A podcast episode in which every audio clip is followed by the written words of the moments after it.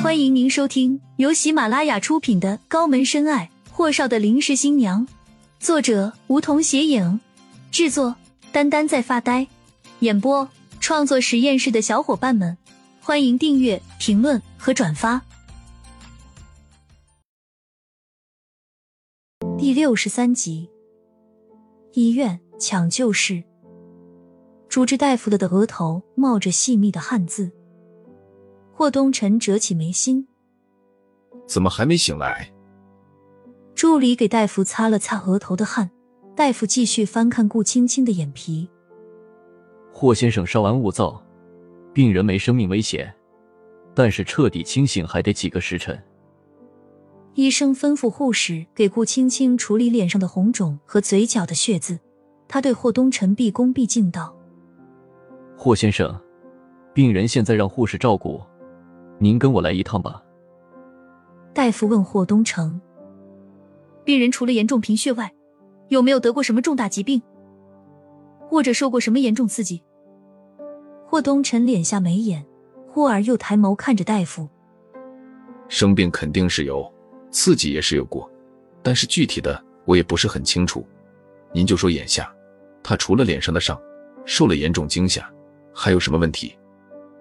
大夫组织了下言辞，说：“病人初步检查本身就有选择性失忆症，所以依照他现在的病情和深睡程度来看，醒来后有可能会患有局部性失忆症状的可能。”霍东辰的眉心拧得更加紧了几分。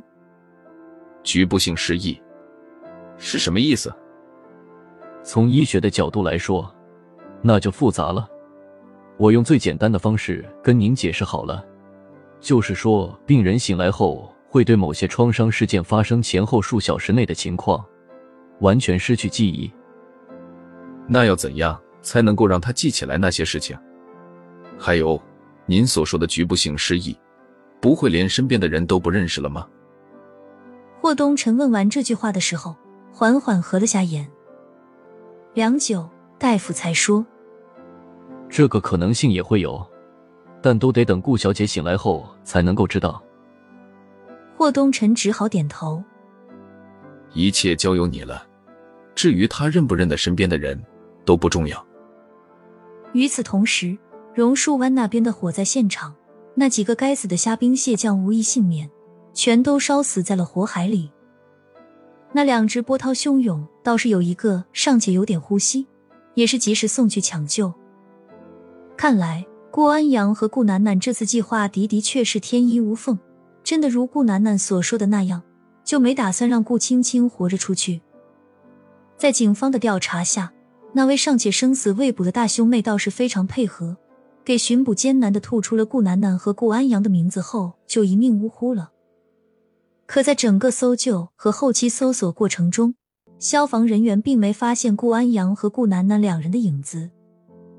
整个别墅区的监控，从大门口到五号院子，四十八小时都没有顾安阳和顾楠楠的身影出现。几天内的监控调出来也是没有。经过调查，榕树湾五号院子的房主竟然是顾青青的名字，所以此次纵火谋杀案顿时陷入了迷局。鉴于霍东辰私下里打过招呼，榕树湾大火事件除了几家正规网站和报纸、电台报道外，倒也没有太多的负面新闻和吃瓜群众的各种猜测性言论。火源是别墅一楼厨房的天然气管道爆炸，具体原因还在进一步调查之中。顾少河和金玲是通过新闻才知道这件事情的，可等他们赶到的时候，已经被封锁了现场。辗转到达顾青青住院的医院时，他们两口子看到的是顾青青鼻青脸肿的躺在病床上打着点滴。边上是护士给他拿着冰袋敷脸。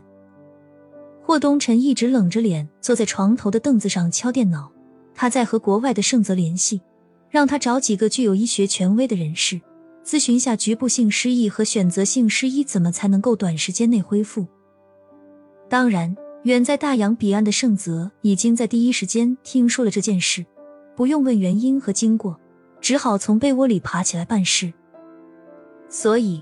顾少河和金玲出现在顾青青的病房时，霍东辰刚和盛泽聊完事情，啪的合上电脑的瞬间，抬头和顾少和夫妇的目光撞在了一起。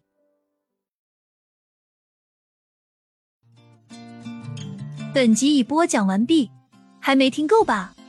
那赶紧订阅吧，下集更精彩。